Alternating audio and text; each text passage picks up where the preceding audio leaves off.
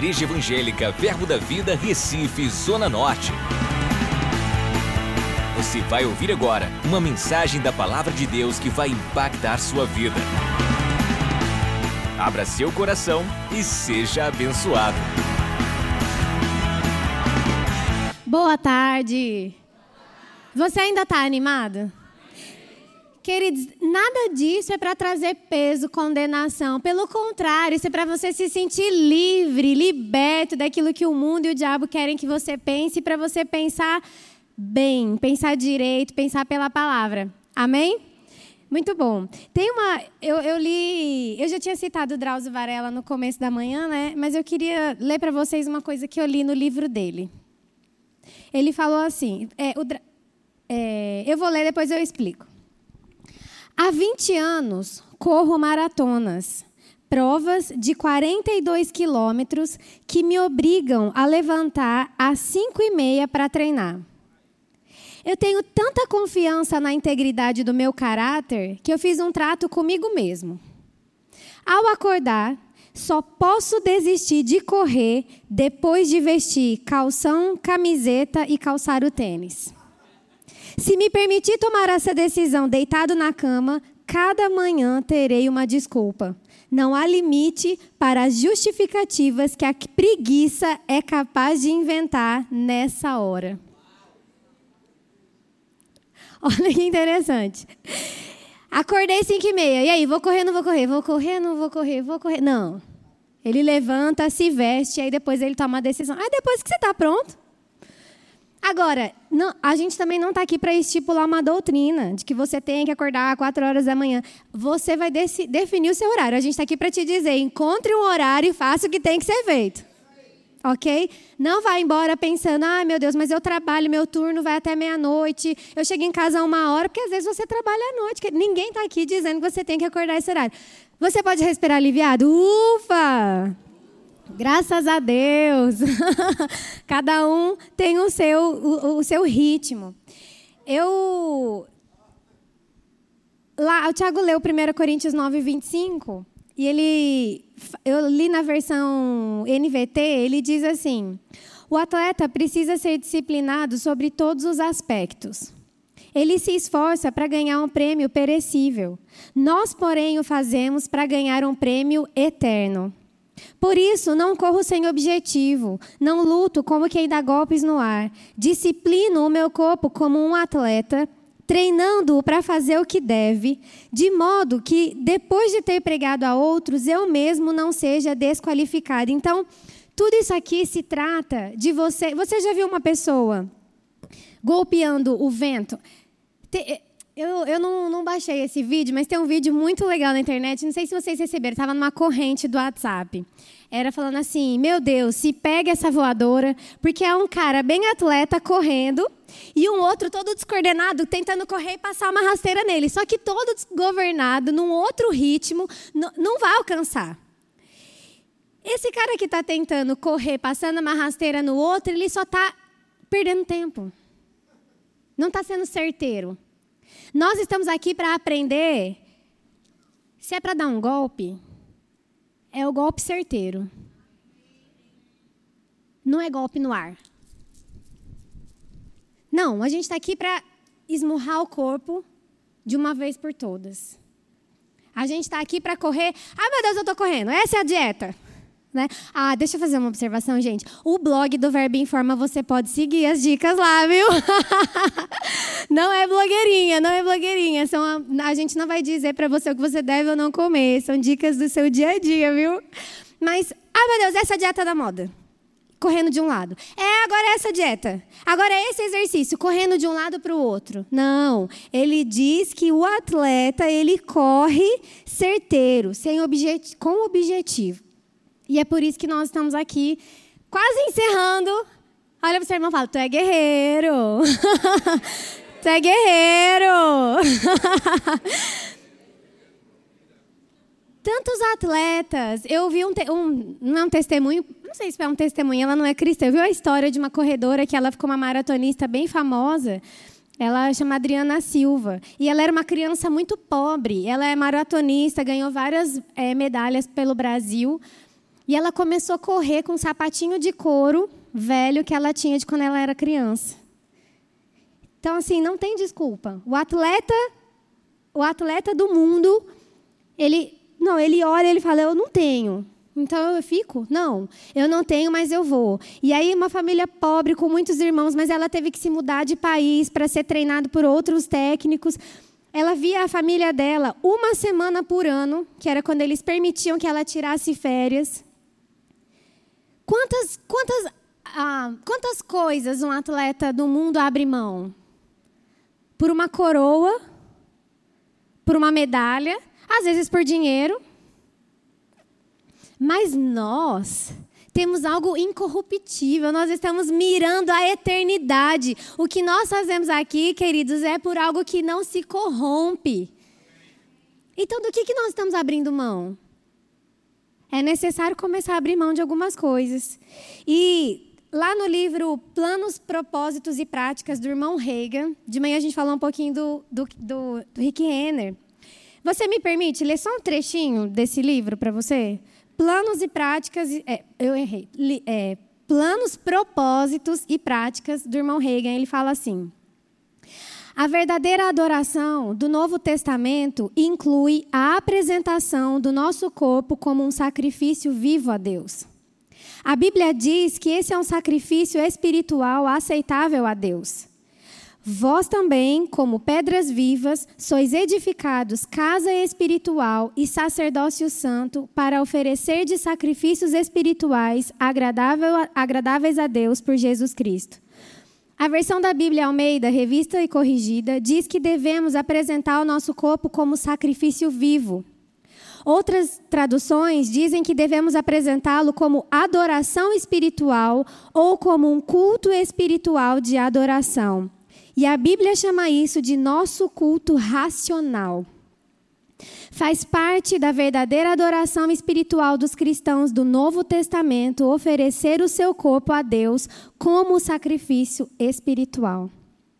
Já vi muitos pentecostais falando em línguas, fumando cigarros e bebendo coquetéis.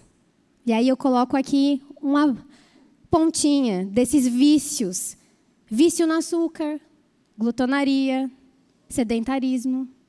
É um vício.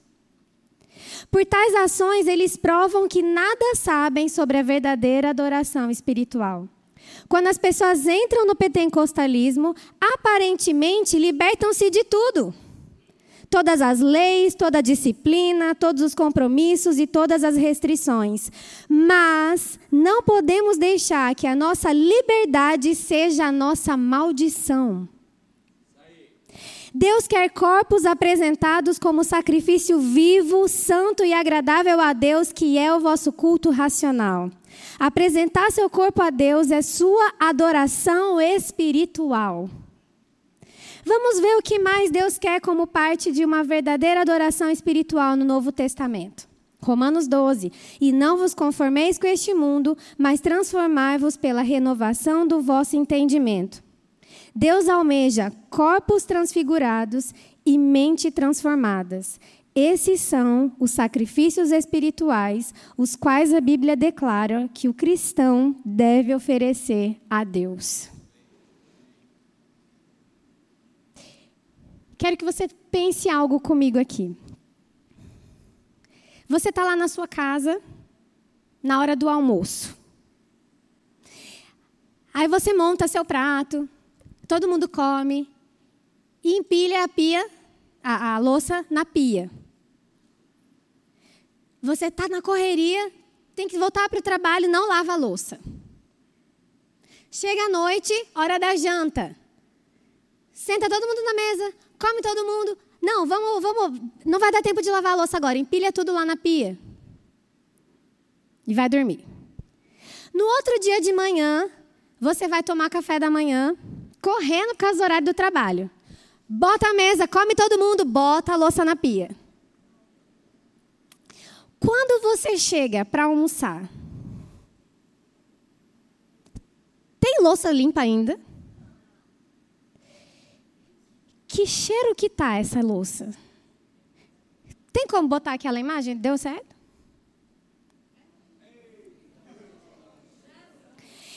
Eu embrulho o estômago só de ver, porque eu fico imaginando o cheiro. Alguém já, alguém já pegou uma pia estocada há um tempinho assim? Você sabe qual é o cheiro? Vai, deixa. Respira fundo assim, ó. Já tem gente passando mal, né?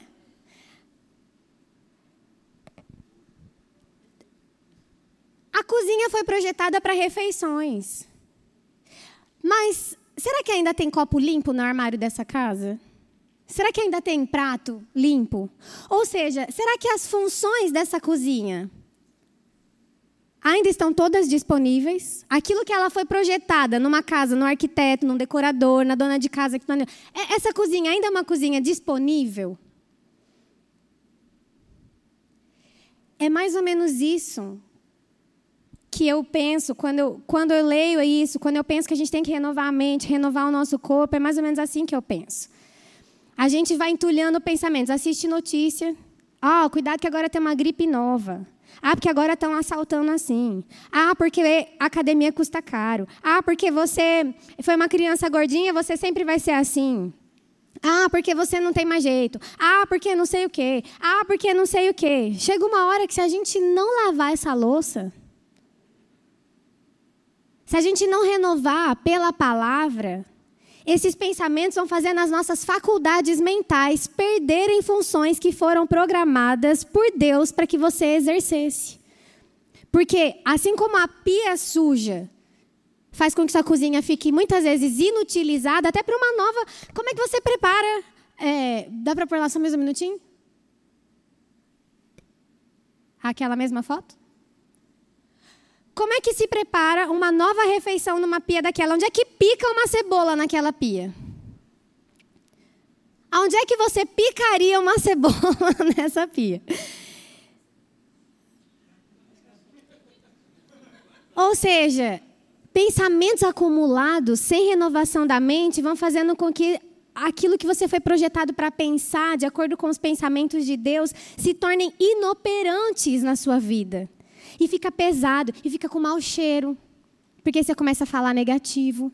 Aí você começa a ser murmurador. Aí você é aquela pessoa que não pode encostar numa fila. Tudo que você queria era uma fila. Para quê? Para poder ter mais um motivo e mais alguém por perto para você poder reclamar. Mas esse país não vai para frente mesmo, né? Agora, com o corpo é a mesma coisa. A gente manda comida, manda comida, manda comida, manda comida, manda comida, manda comida, manda comida, manda comida, e a pilha, e a pia, a pilha na pia. Fala comigo três vezes. Pia na pilha, pia na pilha. A... Como é que vão ficar os seus órgãos vitais? Como é que vai ficar o funcionamento do seu corpo com tanta coisa entulhada? Será que seu rim vai continuar funcionando da mesma forma? Será que seu coração vai continuar funcionando da mesma forma? Suas artérias, suas veias?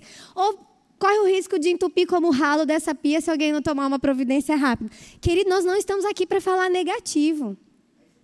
Nós estamos aqui para te ensinar a lavar essa louça bem lavada e deixar o seu corpo em pleno funcionamento. Então, é disso que se trata. Então, todas as vezes que você pensar, meu Deus, eu estou uma semana inteira sem fazer nenhum exercício, será que você passou a semana toda sem comer?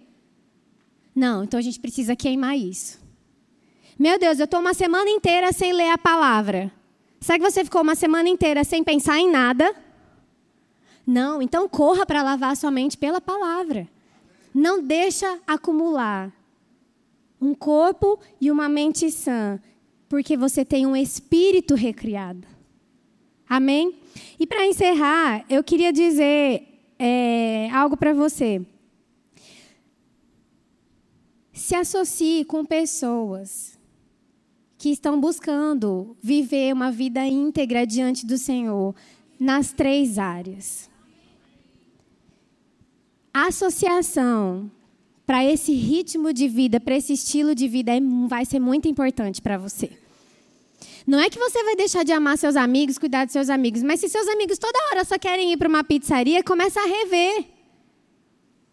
A associação com pessoas que podem te puxar para cima, para essa fase, para esse momento, vão ser muito importantes para você. Quando a gente está correndo, a gente que gosta de correr, é... quando você tá lá numa corrida e você pensando em desistir, você está cansado. E tem alguém que vem e começa a correr do seu lado num ritmo, numa passada. Você ganha um novo. Quem é que corre? Já aconteceu isso com você? De ter alguém correndo do seu lado, marcando um passo? Tá, tá, tá, tá, tá, tá. Aí você, pronto, encontrei uma cadência, encontrei um ritmo. É aqui, é nessa passada. Às vezes você estava querendo desistir, mas aquela pessoa correndo do seu lado te puxa. Parece que é uma inércia, é, uma inércia não, um vácuo.